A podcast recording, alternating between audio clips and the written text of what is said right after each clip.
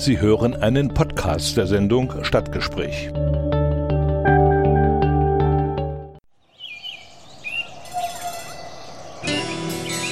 Erfurt. Erfurt ist super. Erfurt. Coole Stadt. Persönlichkeiten, Einrichtungen. Aktionen. Erfurt. Vorgestellt im Stadtgespräch mit Richard Schäfer. Dieser Sendung begrüßen wir auch herzlich die Hörerinnen und Hörer des Radios SRB in Saalfeld, Rudolstadt und Bad Blankenburg sowie die Hörerinnen und Hörer von Radio Enno in Nordhausen. Herzlich willkommen zum Stadtgespräch hier auf Radio Frei. Mein Name ist Richard Schäfer. Für die heutige Sendung möchte ich nochmal zurückblicken auf das Jahr 2019 und dazu habe ich drei Themen herausgesucht, an die ich einfach nochmal erinnern möchte. Im Jahr 2019, im Januar, gab es eine Initiative der Volkshochschulen für eine Grundbildungshotline und diesen Beitrag werde ich noch einmal wiederholen. An die baubezogene Kunst der DDR erinnert dann der nachfolgende Beitrag ein Interview mit dem Ingenieur, Architekten und Fotografen Martin Maleschka. In der Oktobersendung des Stadtgespräches hatten wir den Business- und Life Balian Buschbaum zu Gast. Gemeinsam mit den Texthäkchen haben wir dem Autor, Speaker und Coach, der als Mann mit weiblichen Geschlechtsmerkmalen der als Mann mit weiblichen Geschlechtsmerkmalen geboren wurde, erfolgreicher Sportler in der Leichtathletik war, Olympiateilnehmer 2000 in Sydney und sogar hier in Erfurt Rekorde gesprungen ist.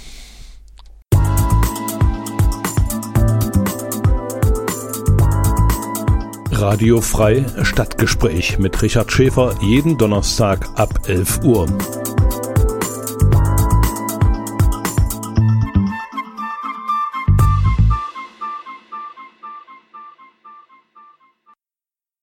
In Deutschland leben etwa 7,5 Millionen Menschen, die nicht ausreichend lesen und schreiben können. In Thüringen allein gelten 200.000 Menschen als funktionale Analphabeten. Allerdings nehmen bisher nur unter ein Prozent der Betroffenen entsprechende Lernangebote wahr. Dem will der Thüringer Volkshochschulverband e.V. mit einer Grundbildungshotline nachhelfen und dazu habe ich jetzt das folgende Telefongespräch geführt. Am Telefon habe ich jetzt Herrn Fabian Walpuski aus äh, Jena vom Volk Thüringer Volkshochschulverband. Guten Morgen. Guten Morgen. Sie haben eine große Initiative gestartet mit dem Volkshochschulverband, äh, die Thüringer Grundbildungshotline für Menschen, die nicht ausreichend lesen, schreiben und rechnen können. Äh, dazu müssen Sie ja eine Reihe von Menschen äh, haben, die diese Ausbildung vornehmen können und die Menschen mit äh, Lese- und Schreibschwierigkeiten äh, an äh, diese Fähigkeiten heranführen. Was bringen diese Ausbilder denn für Voraussetzungen mit? Ähm, vielleicht nochmal, um das kurz einzuordnen zu können. Also die Thüringer Grundbildungshotline ist im Grunde genommen ein kostenfreies Beratungsangebot, was hm. sozusagen ein erstes niedrigschwelliges äh, Lernangebot oder Unterstützungsangebot mehr oder weniger ist für Betroffene, wo man sich beraten lassen kann, wo man in der Nähe ähm, ja, Lernangebote findet oder überhaupt sich erst einmal informieren kann, ähm, ja, wie viele Leute betrifft das überhaupt, äh, mit dem Lesen Schreiben bin ich damit alleine. Äh, das heißt aber auch, dass sich Leute äh, in der Hotline melden können, die vielleicht beruflich, also Schlüsselpersonen, die beruflich mit Menschen in Kontakt kommen können. Das sind beispielsweise Mitarbeiter im Jobcenter, das sind Mitarbeiter in Sozialeinrichtungen, es können gesetzliche Betreuer sein äh, oder aber auch Leute aus den Stadtverwaltungen äh, beziehungsweise in den Behörden, die äh, im beruflichen Kontext einfach mit Leuten, die nicht ausreichend lesen und schreiben können, in Kontakt kommen können. Und die können diese Telefonnummer wählen und sich dann dementsprechend zum Thema informieren, beziehungsweise auch nachfragen, äh, wo gibt es in der näheren Umgebung ähm, Unterstützungsangebote. Und was das Neue ist, wir vermitteln sozusagen auch in dieser Thüringer Grundbildungshotline das erste Mal wollen wir ein Lernformat testen, das heißt Lernen am Telefon. Und da werden sozusagen ähm, Leute an Dozenten direkt weitervermittelt, ähm, wo gemeinsam sich einmal bis zweimal in der Woche ähm, ein Telefontermin quasi vereinbart wird ähm, wo man gemeinsam über das Telefon an Problemen beziehungsweise Schwierigkeiten, äh, die man hat mit dem Lesen und Schreiben, arbeiten kann beziehungsweise üben kann. Das ist ja eine tolle Einrichtung. Ja. Wie, wie läuft das da mit der Finanzierung? Nur mal nebenbei. Also der Betroffene ruft bei dem Beratungspartner an und äh, der übernimmt dann quasi auch die, die Telefonkosten. Genau, also diese 0800er Nummer, die Aha. jetzt quasi die Thüringer Grundbildungshilfe, das ist an sich eine kostenfreie Telefonnummer, wo die Leute anrufen mhm. können. Äh, weil ich denke, wenn man jetzt noch mal eine Nummer hätte, die was kostet, wäre das ja noch mal eine zusätzliche Hemmschwelle, wenn man sich einmal ja, dazu richtig. entschließt zu sagen, äh, man möchte etwas verändern an der Situation, in der man sich befindet. Und ähm, genau, und diese, wenn man dann sozusagen einen Dozenten vermittelt bekommt für das Lernen am Telefon, dann äh, werden die Kosten auch über das Projekt getragen. Und das Projekt ist eines von äh, mehreren Bundesprojekten, ähm, was im Rahmen der Alpha-Dekade gefördert wird. Äh, das Projekt läuft äh, seit letztem Jahr Oktober bis 2021 und in dieser Zeit wird auf jeden Fall ähm, dieses Beratungsangebot erstmal kostenfrei sein und im Anschluss muss man einfach schauen, inwiefern wird dieses Angebot überhaupt von den Menschen angenommen ähm, und dann einfach zu gucken, wie können wir das äh, vielleicht in die Regelfinanzierung mit übernehmen. Das sind aber alles noch Fragen, die wir dann, sage ich mal, zu Projektende ähm, schauen, wie man da drauf reagieren kann einfach. Mhm. Wie wird es denn bisher angenommen? Äh, bisher ist es natürlich, also man muss ganz klar sagen, dass äh, die Hotline davon abhängig ist, wie stark ist sie beworben. Ne? Mhm. Also wenn äh, gerade eine aktuelle Werbung geschalten ist, wir hatten ganz am Anfang mal eine Pressemitteilung dazu rausgegeben gehabt und auch ähm, eine Anzeige im Videotext des MDR gehabt. Da war die Nachfrage schon sehr groß gewesen. Wir merken aber trotzdem, wenn es sozusagen so ein bisschen ablässt und man aktiv gerade keine Werbung betreibt dafür, ähm, lassen auch die Anrufe nach. Mhm. Ne? Und äh, deshalb, wir sind auch gerade jetzt nochmal dabei, es läuft gerade eine ähm, ja, Großflächenwerbung äh, äh, in den Modellregionen des Projektes in Eisfeld und in Erfurt. Und äh, wir wollen aber einfach auch nochmal schauen, da zu gucken, äh, ja, welche Werbemöglichkeiten funktionieren auch am besten. Ne? Also das ist auch das Gute an dem Projekt, weil man äh, schon auch, das zeigen einfach die Erfahrungen aus der Arbeit, ähm, dass äh, Menschen, die nicht ausreichend lesen und schreiben können, natürlich auch äh, anders ähm, adressiert werden müssen, was die Öffentlichkeitsarbeit angeht. Das ja. heißt, man kann nicht einfach nur irgendwie mit Flyern arbeiten, sondern man muss eigentlich versuchen, Mittel zu verwenden, wo man also wenig wie möglich Schriftsprache verwendet. Ähm, und da sind wir einfach im Projekt auch dabei zu schauen, ähm, was kann man da noch machen, was kann man versuchen, um genug Leute zu erreichen. Aber äh, jetzt nochmal zurück äh, zu dieser Telefonberatung oder Telefonschulung möchte ich mal sagen, das ist ja natürlich auch eine Chance, weil äh, die Leute müssen sich da nicht outen. Ne? Sie haben also genau. den Gesprächspartner nicht direkt vor sich, was ja auch immer für die äh, Betroffenen äh, schwierig ist, wenn sie gegenüber einem anderen sitzen und dann äh, reden sollen. Ja, das sind ja äh, Hemmungen, die da ausgelöst werden. Und das ist ja beim Telefon eigentlich nicht. Das ist beim Telefon nicht, genau. Ähm, das heißt, die Leute können sich bei uns melden. Die müssen auch, weil jeder, der sich bei der Thüringer Grundbildungshotline an sich meldet, muss da nicht seinen Namen nennen, sondern äh, man kann sich da auch einfach anonym melden. Mhm. Aber wenn es darum gehen soll, sozusagen jemanden weiter zu vermitteln zum Lernen an Telefon, dann benötigen wir mindestens äh, die Telefonnummer von demjenigen, um ja, da klar. irgendwie Kontaktdaten weitergeben zu können. Aber ähm, das hindert keinen daran, uns nur seinen Vornamen beispielsweise zu nennen. Äh, da muss uns auch nicht äh, unbedingt sagen, wo er wohnt ähm, sondern das ist ja genau auch der Grund sozusagen, Leuten eine Möglichkeit zu bieten, wo äh, sie sich sozusagen mehr oder weniger anonym melden können, weil äh, die Erfahrung einfach zeigt, dass das Thema doch sehr schambesetzt ist, gerade bei Menschen, ähm, die vielleicht auch selber im Beruf stehen, ähm, dass es da doch äh, einfach bei den einen oder anderen die Hemmschwelle gibt zu sagen, ich kann nicht ausreichend lesen und schreiben. Das ist für viele einfach sehr schambesetztes Thema und es ist auch nachvollziehbar, dass es schambesetzt ist ähm, ja. Andererseits entsteht bei diesen Menschen natürlich auch dann ein gewisser Druck, wenn sie selbst Kinder haben und die Kinder in die Schule kommen. Ne? Genau. Und dann äh, Hilfen nicht gegeben werden können und die Kinder dann auf einmal feststellen, Mutti, du kannst ja nicht lesen. Genau. Und dadurch entsteht also dann für die also auch den Druck, jetzt Hilfe in Anspruch nehmen zu wollen oder in Anspruch nehmen zu müssen. Also das zeigen auch so, äh, wenn wir Kontakt haben mit äh, den ähm, ja, mit den Teilnehmerinnen aus den Kursen in den Volkshochschulen, dann sind das oft solche Gründe, die genannt werden als Lernmotivation. Ne? Hm. Also einerseits ähm, Kinder sind dazugekommen, beziehungsweise die kommen irgendwann in die Schule und dann sind die Eltern natürlich dementsprechend auch gefordert, äh, sie zu unterstützen beim Lesen und Schreiben lernen. Mhm. Und äh, das funktioniert natürlich nur schwer, wenn ich das selber nicht ausreichend kann. Aber es gibt natürlich auch Leute, ähm, die beispielsweise äh, sich beruflich weiterbilden möchten ne? oder die eine Möglichkeit haben, äh, aufzusteigen beziehungsweise ähm, ja, einen anderen Job anzunehmen und dann beispielsweise einfach mit anderen Sachen konfrontiert sind, vielleicht beispielsweise eine neue Maschine bedienen sollen oder äh, neue Arbeitsanweisungen ähm, bekommen, die sie dann lesen müssen dann brauchen sie natürlich Unterstützung und das können solche Gründe sein. Ein weiterer Grund kann aber auch sein, man hat ein Leben lang irgendwie eine Vertrauensperson um sich gehabt, die einen ähm, die Aufgaben, was das Lesen und Schreiben anging, abgenommen hat.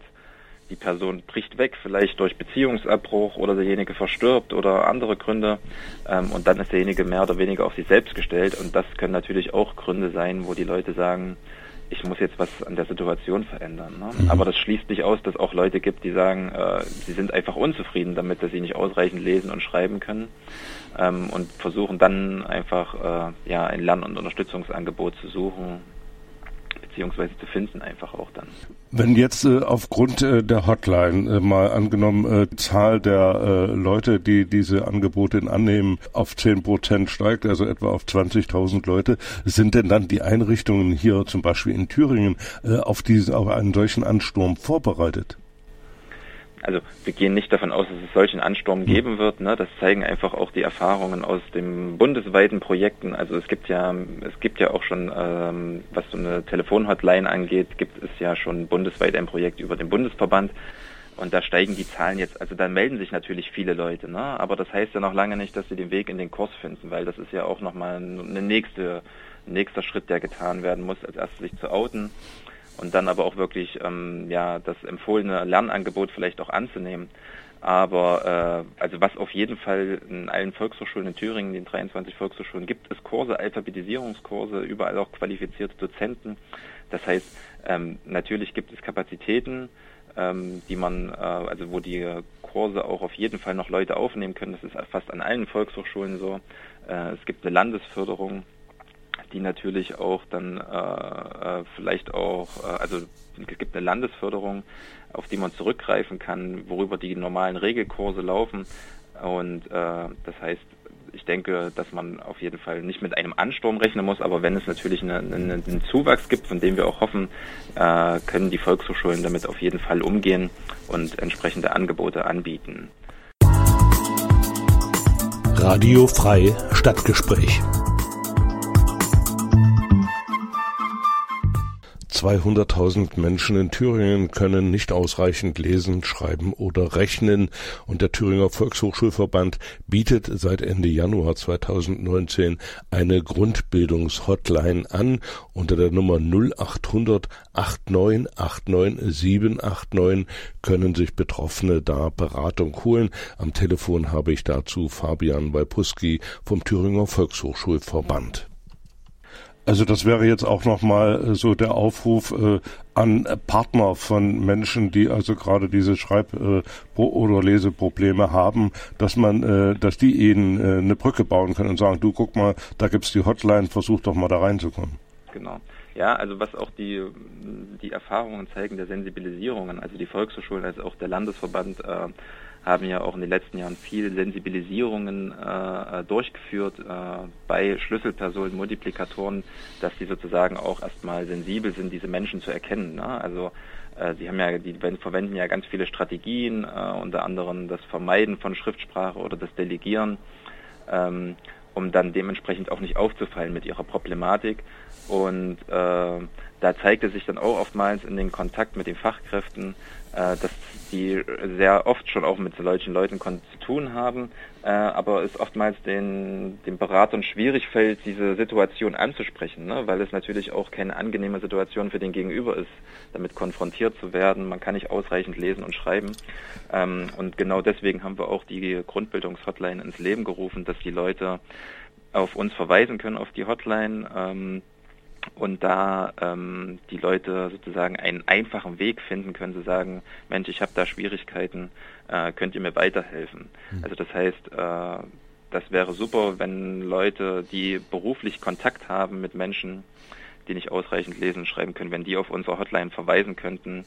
Ähm, ich denke, das ist für beide Seiten äh, eine gute Sache, weil einerseits können die Fachkräfte äh, sozusagen ihrem Auftrag weiter oder, oder sage ich mal, ähm, gerecht werden und den Menschen Unterstützung anbieten und die Betroffenen äh, finden erst einmal ein Beratungsangebot überhaupt zum Thema und zu hören, ja, was kann man überhaupt dagegen machen ähm, und wie viele Leute betrifft es auch dementsprechend, ne? weil viele denken, sie sind allein mit dem Problem, mhm. äh, was aber gar nicht der Fall ist. Ne? Die aktuellsten Zahlen sagen, dass es ungefähr 12,1 Prozent äh, bundesweit sind, die nicht ausreichend lesen und schreiben können. Wenn man das hochrechnet, sind das circa 6,2 Millionen Menschen, die in Deutschland nicht richtig lesen und schreiben können.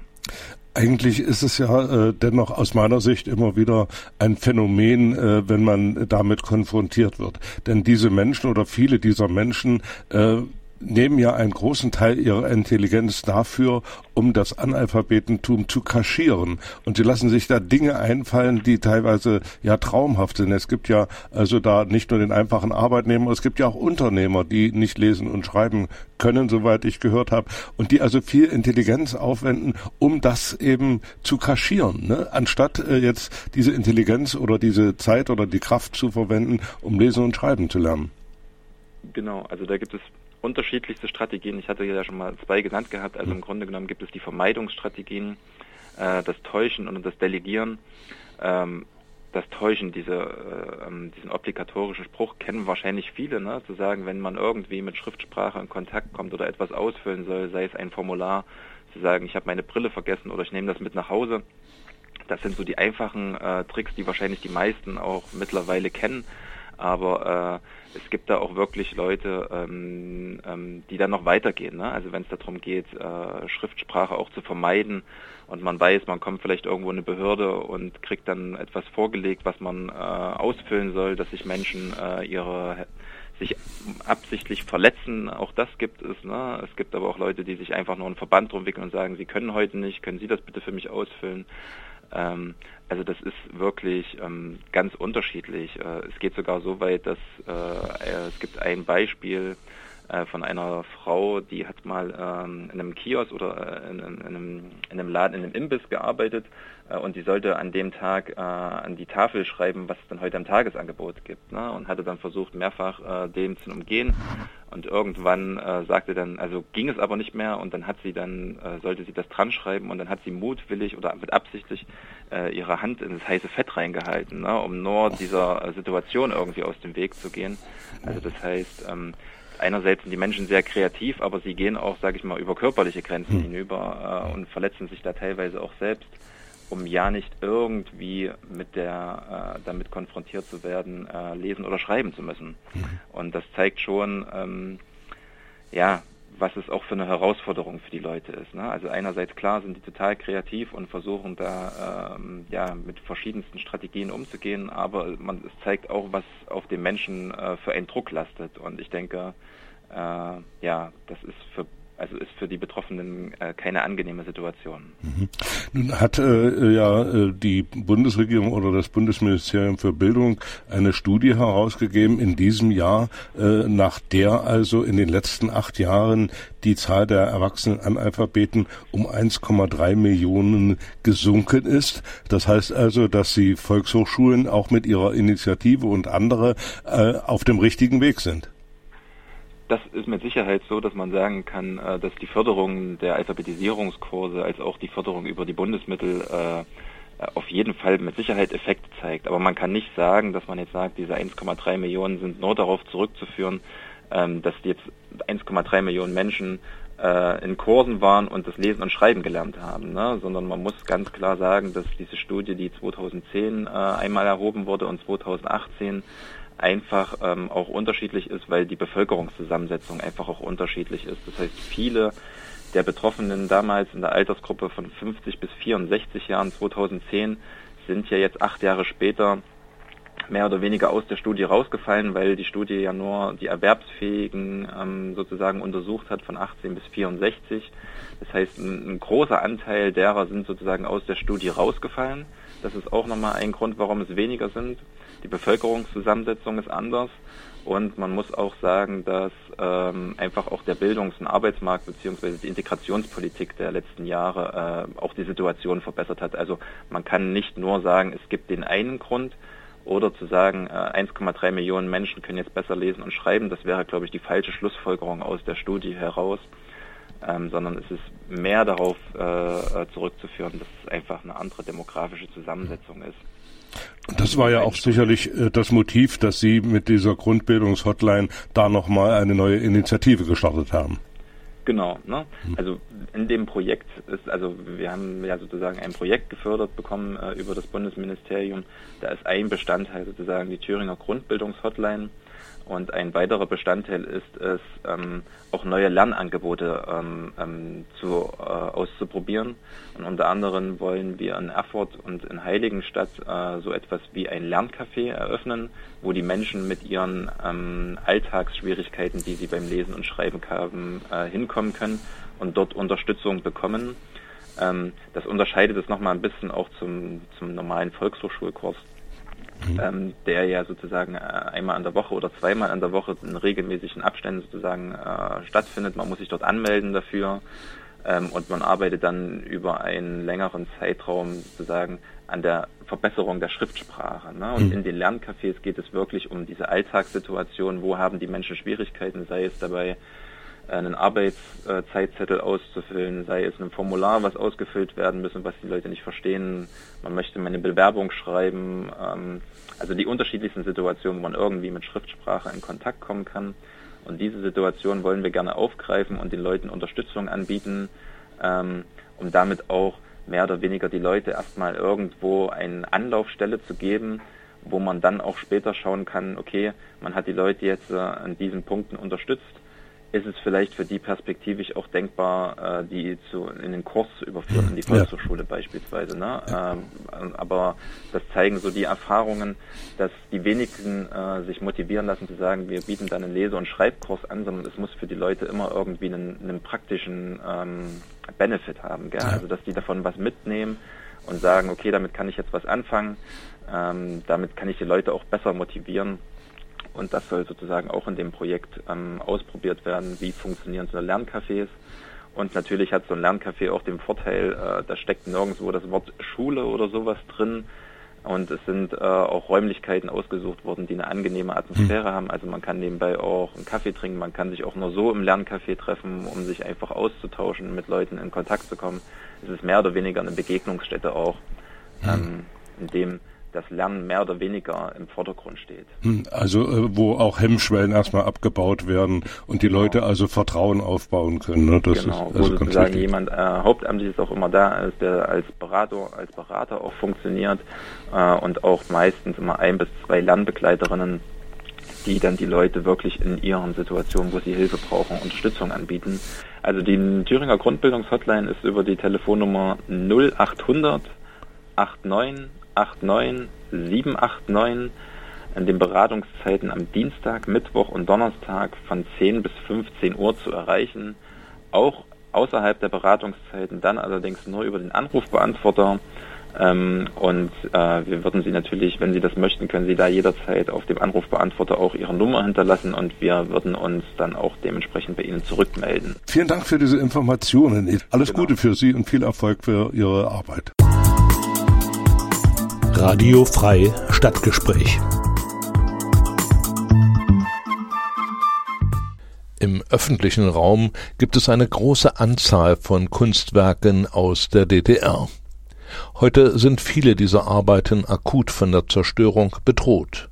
Der Cottbusser Architekt Martin Maleschka hat es sich zur Aufgabe gemacht, diese gefährdete Kunstgattung fotografisch zu erfassen. Sein Appell zur baubezogenen Kunst der DDR genau hinschauen, nicht einfach abreißen.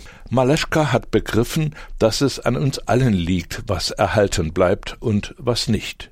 Er verlässt sich nicht auf die Behörden, sondern macht sich selbst auf den Weg, fotografiert und kommuniziert geschickt in den Medien. Nicht zuletzt legt er damit die Grundlagen für eine wissenschaftliche Auseinandersetzung. Äh, Herr Moleschka, Sie sind Jahrgang 82, also so alt wie meine Kinder, haben also eine ganz eigene Sicht auf die DDR-Kunst, auf äh, DDR-Bauten mhm. auch und haben die jetzt wieder entdeckt, dass das ja ein Stück ihrer Kindheit gewesen ist. Das waren Motive für Sie, diese Kunstwerke aufzusuchen und zu, äh, zu dokumentieren. Ja, also das ist, das hat ja eigentlich damit begonnen, dass sozusagen die, die, die, die Bauten meiner Kindheit eigentlich abgerissen wurden. Also die Bauten meiner Kindheit, der Schwan, der Baum, die Ente, die wurden abgerissen ne, und parallel eben mit der Aufnahme vom Architekturstudium 2003 äh, bin ich dann sozusagen immer wieder in meine Heimatstadt gefahren, um das zu dokumentieren und habe dann natürlich auch mitbekommen, okay, das äh, passiert eben auch in Schwerin, das passiert in Erfurt, das passiert in Rostock, das passiert in Suhl, äh, in Potsdam, also eigentlich überall.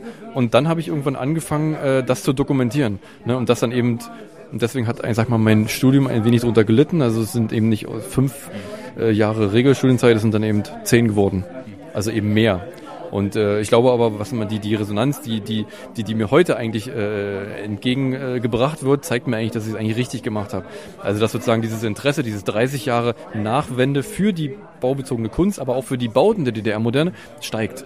Und die steigt auch immer noch. Und ich glaube, das äh, wird auch noch anhalten.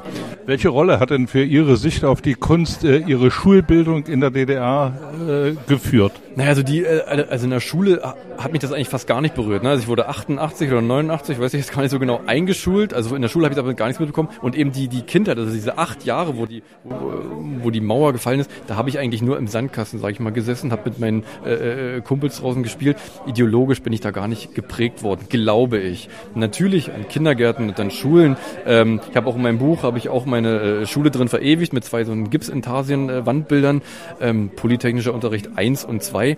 Äh, da sind aber jetzt gar keine politisch, äh, politischen Motive in diesem Wandbild drin. Also ähm, ich habe natürlich immer gesehen, okay, da ist irgendwas vor meinem Biologie- und Physikraum, aber ich habe das gar nicht äh, für voll genommen, in Anführungsstrichen. Ne? Erst jetzt. Welche Rolle müsste denn Schule heute spielen, um diese Art Kunst aufzuarbeiten oder da Vorleistungen zu bringen, um den Blick nachfolgender Generationen auf diese Kunst äh, zu schärfen? Naja, es ist, es ist eigentlich schwer. Also die, die, also viele Schulen, es gehört ja sozusagen immer zu einem äh, Neubauprojekt, auch für Schulen dazu, sozusagen eine, eine gewisse äh, prozentuale Summe an Geld sozusagen von, von dem äh, Gesamtvolumen für die Kunst bereitzustellen, also für Künstler und Künstlerinnen. Äh, da fängt es natürlich an, wie viel von den Kunst oder welche Schule hat überhaupt noch baugebundene Kunst. Ähm, und in meiner Schule, also in meiner äh, äh, Albert-Schweitzer-Gymnasium, in der ich zur Schule gegangen bin, da ist es eben so, da hat man eben zum Schulprojekt gemacht, ein Wandbild sozusagen äh, fotografisch zu erfassen und eben auch nachzumalen. Äh, natürlich ist es jetzt kein äh, ähm, kunsthistorisch wertvoller Umgang damit, dass man eine Gipsintarsie nachmalt, aber trotzdem hat man sich halt irgendwie mit dem Wandbild beschäftigt, also mit der Kunst beschäftigt. Und das ist schon mal ein erster Ansatz natürlich, ne? wie das natürlich andere Schulen machen. Äh, es gibt natürlich viele Schulen, die äh, machen ihre, also ihre ich habe es auch schon erlebt, dass irgendwie äh, eine, eine Wandkeramik abgestemmt wurde und dann eben sozusagen äh, äh, Schüler ein neues Mosaik Wandbild dran gemacht haben, wahrscheinlich mit irgendeinem Kunstkurs oder so. Ne? Für mich natürlich traurig, aber der Aktualität äh, des Schulverlaufs wahrscheinlich geschuldet oder so. Also ich habe jetzt so den Eindruck in dieser Veranstaltung, dass Sie so in Thüringen auch so ein bisschen in ein Wespennest gestochen haben. Man weiß über, also viele bekannte Bauwerke, über die diskutiert wird, aber da liegt noch vieles wahrscheinlich äh, in Im einer Argen. Grauzone im Argen. Um, Im Argen, äh, definitiv. Also es gibt ja immer noch so eine Grauzone. Also äh, Herr Enge, also Herr Erich Enge hat es ja vorhin auch gesagt, also es gab natürlich irgendwie eine Phase, zehn Jahre in den 90ern, wo man das ja total weghaben wollte. Dann gab es irgendwie eine Duldungsphase. Und ich glaube, in dieser, in dieser Phase, in dieser Grauzonenphase von Duldung sind wir eigentlich, glaube ich, immer noch. Natürlich natürlich steigt das Interesse und viele Leute werden darauf aufmerksam, aber da die Eigentümer damals ganz schnell gewechselt haben, ne, in den 90ern, ähm, äh, ging natürlich auch die baugebundene Kunst in Besitz von dem neuen Eigentümer über. Und ob es dem halt gefällt oder nicht, er konnte eigentlich machen damit, was er wollte, ohne den Künstler auch wegen dem Urheberrecht zu fragen. Also ich, ich kenne etliche Beispiele. Wir haben ja eine ähnliche Entwicklung äh, im Bereich der Musik Schlager, ich denke Pudis etc. im Bereich der Literatur. Äh, sehen Sie jetzt eine Aufgabe auch darin, mal so diese gesamte Kunstentwicklung aus der DDR in ein neues Licht zu setzen? Hm. Naja, also ich, das war ja auch eine Frage von aus dem Publikum. Also ich, ich sehe eigentlich schon meine Aufgabe darin, äh, erstens äh, zu dokumentieren, auch immerhin weiterhin noch zu dokumentieren. Ich muss natürlich auch die Zeit finden, eigentlich äh, ähm, neben den ganzen anderen Beschäftigungen, die ich eben auch habe, eben auch neuen Buchprojekten, sozusagen weiter zu dokumentieren und darüber hinaus aber auch eben Kunstwerke wirklich äh, versuchen, möglichst unter Schutz zu stellen. Ne, das ist sozusagen immer noch mal ein Level oder ein, ein, ein, ein Ticken weitergehend. Ne, also nicht nur zu dokumentieren, sondern eben auch den Erhalt zu versuchen zu sichern. Okay. Ne? Das war Martin Maleschka, der sein Buch DDR baubezogene Kunst, Kunst im öffentlichen Raum 1950 bis 1990 in einem öffentlichen Vortrag hier in Erfurt vorgestellt hat.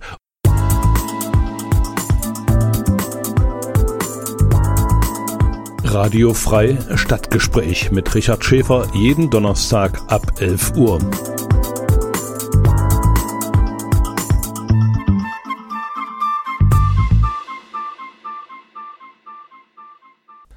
Balian Buschbaum, geboren als Mann mit weiblichen Geschlechtsmerkmalen, erfolgreiche Sportlerin als Yvonne Buschbaum in Stabhochsprung Teilnehmer an den Olympischen Spielen in Sydney, hat nach einer Genitalangleichung eine ebenso erfolgreiche Trainerlaufbahn absolviert und ist heute Business- und Life-Coach. Er möchte andere Menschen bei ihrem persönlichen Hürdenlauf unterstützen. Ich hatte Gelegenheit, zusammen mit den Texthäkchen Balian Buschbaum in unserer Sendung im Oktober zu interviewen. Er hat zu seinem Leben auch ein Buch geschrieben, Blaue Augen bleiben blau, und darauf beziehen sich die Fragen der Texthäkchen. Yves Skillane eröffnet den Fragereigen. Zwar äh, sprichst du ja davon, dass so, dass so die ganze Zeit deiner Jugend und äh, sehr viel bevor, bevor deiner Geschlechtsangleichung für dich auch mit, mit großem Leid verbunden war, dass du dich halt mhm. äh, in diesem, mit diesen Geschlechtsmerkmalen nicht wohlgefühlt hast. Hast du das Gefühl, das wäre auch in einem gesellschaftlichen Vakuum so passiert? Also das äh, es geht gar nicht darum, dass ich mich nicht wohlgefühlt habe. Ne? Das, ist, das ist immer interessant und das finde ich total wichtig, dass ich da hinkomme, wo die Menschen gerade sind, wie sie mir die Fragen stellen, weil anhand der Fragen erkenne ich, aha, da bist du gerade. In dem Moment, wo man mir sagt, ich habe mich nicht wohlgefühlt, muss ich sagen, das stimmt nicht. Das war nicht meine. Es waren einfach nicht meine, weil mein Gehirn definitiv weiß, ich bin ein Mann. Das wusste ich mit fünf Jahren, als ich vor, vor dem Spiegel stand und wusste tief in mir, ich habe die Augen zugemacht und ich wusste ganz tief in mir, ich bin ein Junge. Und da ist irgendwas einfach fehl, fehlgelaufen in der Schwangerschaft oder bei der Geburt oder keine Ahnung wo. Sei dahingestellt. Aber ich weiß, dass ich einen Phantomschmerz hatte, viele, viele Jahre. Und ich, also das hört sich total doof an, wie man, wie man sagen kann, okay, ich habe wirklich einen Phantomschmerz, weil mir mein Penis gefehlt hat oder weil mir meine Hoden gefehlt haben. Aber ich kann es nicht anders beschreiben. Und das ist was, was, glaube ich, Menschen, die das selber nicht erlebt haben, so, so schwer verstehen können. Aber ich versuche das einfach mit wirklich simplen Beispielen zu erklären, dass man sich da vielleicht mal reinfühlen kann. Mhm. Ne, wenn man sich selber jetzt einfach, wenn man selber die Augen schließt und, mich, und, sich selber mal da reinbringt, okay, wie würde es mir gehen, wenn ich jetzt vielleicht mit dem ähm, Gegengeschlecht äh, aufwachen würde? Und am Anfang wäre es vielleicht cool, denken wir, oh, endlich, jetzt kann ich mal fühlen, wie, die, wie das andere Geschlecht sich fühlt. Aber im zweiten Augenblick merkt man, merkt man dann, das ist nicht witzig. Das ist nicht witzig, sondern das ist, das ist eine Lebensaufgabe, das äh, zu verändern und wirklich dahin zu kommen, dass man dann glücklich ist. Hast du ähm, Kontakt mit anderen Transmenschen gehabt, um das Buch zu schreiben oder beziehungsweise allgemein auch jetzt? Nee, als ich das Buch geschrieben habe, war ich total isoliert. Also auch in der Zeit meiner Transformation würde ich sagen, habe ich ähm, wirklich, da habe ich meinen Weg gesehen und das war auch wichtig für mich, dass ich diesen, Entschuldigung, dass ich diesen Weg auch autonom gehe. Aber je länger ich jetzt einfach in meinem Glück bin, desto mehr weiß ich auch, es gibt ganz viele Menschen, die sind da noch nicht. Und das habe ich mir auch so ein bisschen zur Aufgabe gemacht, diesen Menschen auch zu helfen. Ne? Sei es jetzt äh, Umgang mit der Krankenkasse, sei es jetzt äh, Kostenvoranschläge einzureichen und so weiter und so fort. Also da gibt es ja so viel zu beachten, ähm, bis man wirklich vom der Erkenntnis, okay, ich bin jetzt mit den falschen Geschlechtsmerkmalen geboren, bis zur, Absch bis zur Abschluss, sage ich mal, abschließende Operation oder äh, Personenstandsänderung, ne? also dass der Pass einfach auch richtig ausgestellt wird. Das ist ein langwieriger Prozess, wo viele sich einfach verirren, weil das ein komplizierter Dschungel von äh, Papierdünen ist. Warst du da, da überrascht? Warst du da tatsächlich überrascht, wie viele Hürden es da ähm, da gibt? Ja, also da ist auch äh, noch ein großes Thema, was ich, äh, wo ich das Hühnchen mit der Politik äh, rupfen muss, wo ich einfach auch merke, das ist in Deutschland noch sehr verkompliziert. Es ist in mhm. anderen Ländern, die sind da einfach schon weiter, weil die erkannt haben, okay, das Selbstverständnis, was das Geschlecht betrifft, das macht der Mensch selber. Mhm. Da brauchen wir nicht komplizierte Therapien, weil es ist keine Krankheit, es kann nicht geheilt werden, sondern du kommst einfach mit den falschen Geschlechtsmerkmalen auf die Welt und du brauchst dementsprechend Hilfe. Punkt. Das ist ganz einfach anzusehen. Und wenn man das möchte, ähm, kann man das auch so simpel sehen. Wenn man das verkomplizieren möchte, so wie es im Moment in der Politik noch gemacht wird, dann kann man das auch. Aber es gibt Gegenschüsse. Nun ist das ja diese ganze Problematik ganz viel Kopfarbeit. Das schreibst du auch in dem Buch. Hast du da, hast du das trainiert oder hast du da Hilfe bekommen, wie man da psychisch mit dieser ganzen Situation fertig wird? Naja, in dem Moment, wo man weiß, wer man ist, das ist der größte Schritt. Und dann ist es tatsächlich so, und das habe ich mir auch teilweise gewünscht, im Moment der Transformation, und das bedeutet ja unter Umständen, das dauert ein Jahr, zwei Jahre, drei Jahre, viele Menschen sind in unterschiedlichen langen Prozessen. Das ist die schlimmste Phase, ne, wo man einfach innerlich weiß, ich bin ein Mann, ne, aber auf der EC-Karte steht noch was anderes. Und ich möchte Geld abholen oder ich möchte mhm. mal an der Tankstelle äh, mal mit der EC-Karte zahlen. Und es gibt so viele Vermeidungstaktiken, die man sich dann aneignet, um eben nicht aufzufallen. Und da schläft aus meiner Sicht die Politik noch ein bisschen, weil sie dieses ganze Prozedere vereinfachen können. Hm. Aber sie wollen es noch nicht. Ja, also es gibt ja ganz, ganz viele Beispiele, die ich auch in den äh, letzten Jahren zum, gehört habe, dass man zum Beispiel, wenn man bei PayPal registriert ist und ähm, man das noch unter dem unter dem Dead Name ist, also den nicht mehr ähm, ja, angenommenen Namen, ähm, dass man das zum Beispiel dann ändert, indem man angibt, ich muss ein oder zwei Zeichen ändern. Und dann wechselt man dann quasi so langsam den Namen. Also man fängt dann an, sich dann so Techniken anzueignen und dann irgendwelche Lücken im System zu nutzen. Also Vollmachten für sich selber ausschreiben, um Pakete bei der Post abzuholen. Also es mhm. machen sich viele gar nicht so bewusst, was alles durch unser Geschlecht in der Öffentlichkeit bestimmt wird, einfach weil der Staat möchte, dass jeder ein Geschlecht hat. Mhm. Ähm, wenn das wegfallen würde, dann hätten wir doch viel weniger Probleme. Theoretisch ja, weil wir über die Geschlechtlichkeit sehr häufig identifiziert werden. Und ich meine, das, ja. das ist ja einfach auch so, ne, dass wir immer die Menschen in diese Schubladen stecken müssen. Das ist wie so ein Zwang. Da haben wir alle eine Zwangsstörung. Warum müssen wir das machen?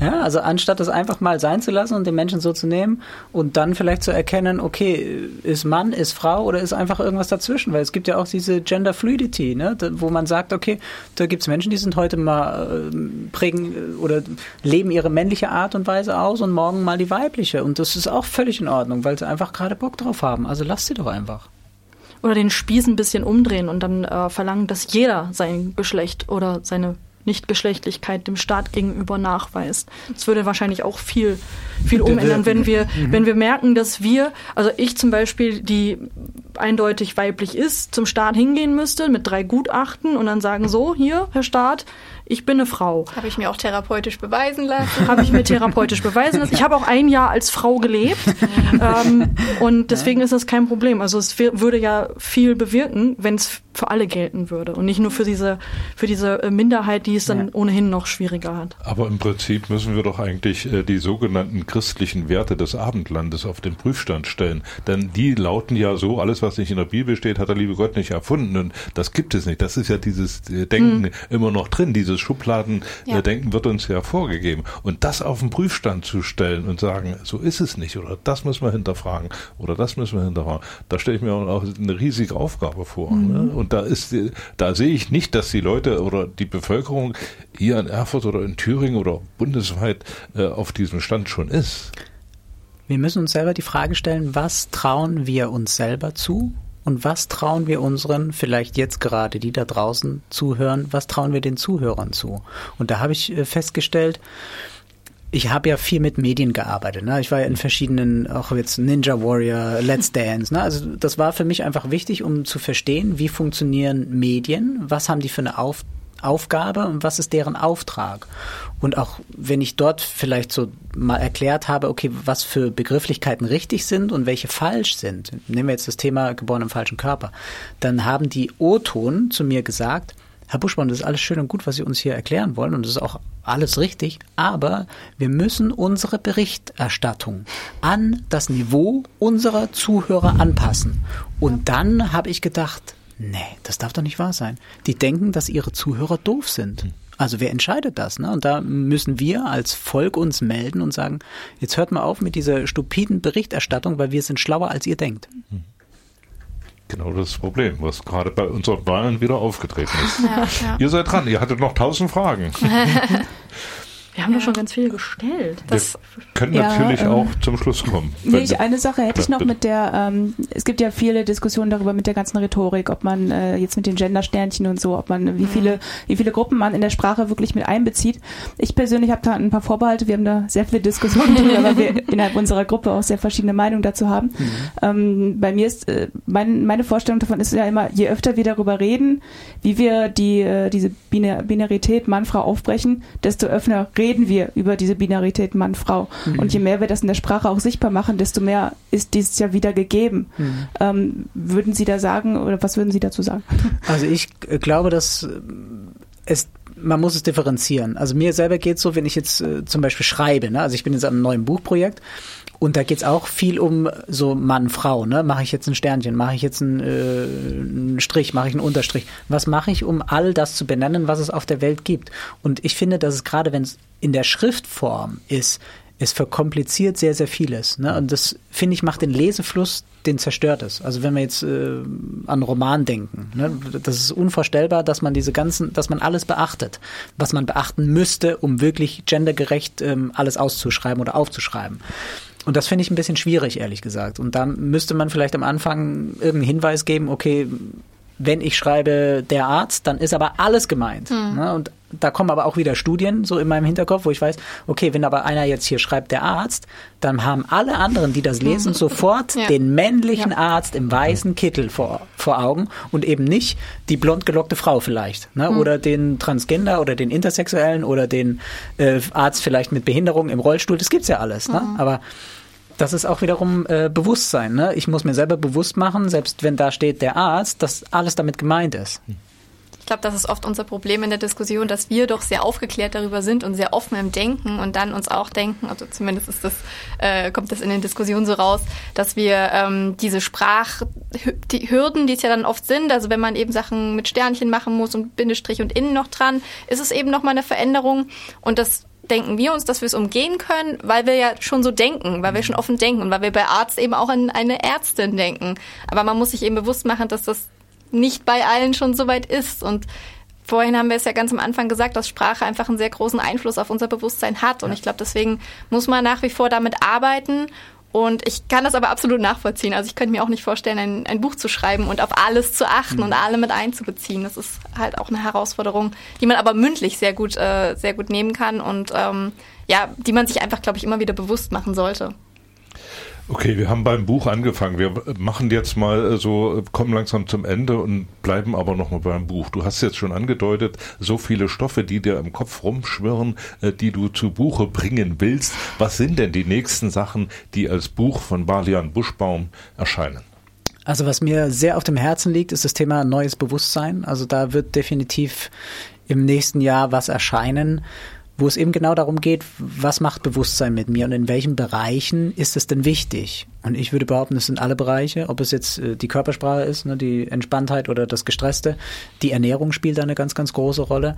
Ähm, dass Menschen vielleicht zum Beispiel auch gar nicht wissen, was entspannt mich denn? Ne? Also viele sagen, also was machst du denn, wenn du, wenn du entspannst? Und sagen, ja, schlafen. Schlafen ist keine Entspannung, ne? sondern es gibt so viele Möglichkeiten, wie man anders entspannen kann, aber das hat wiederum was mit Bewusstsein zu tun. Und das ist so ja, mein großes äh, Motto und mein großer Auftrag, einfach auch neues Bewusstsein den Menschen rüberzubringen, in jeglichen Bereichen, weil ohne Bewusstsein, würde ich behaupten, funktioniert gar nichts. Also das ist die Quintessenz von allem. Ich hoffe, ich habe euch jetzt nicht abgewürgt. Dann machen wir folgendes. Wenn das Buch erschienen ist, dann holen wir uns das Buch, wir lesen das Buch und dann laden wir dich ein und wir machen diese Gesprächsrunde im nächsten Jahr noch Dann komme ich nochmal nach Erfurt und mache eine kleine Lesung und vorher komme okay. ich zu euch ins Radio. Gerne. Sehr gerne. Okay. Vielen Dank, dass du da warst. Vielen Dank für die tollen Ideen, die du gebracht hast. Und ich hoffe, wir haben alle Fragen beantwortet, oder? Ja, geht jetzt in euch. Okay. Vielen Dank. Alles Gute für dich. Dankeschön. Dankeschön.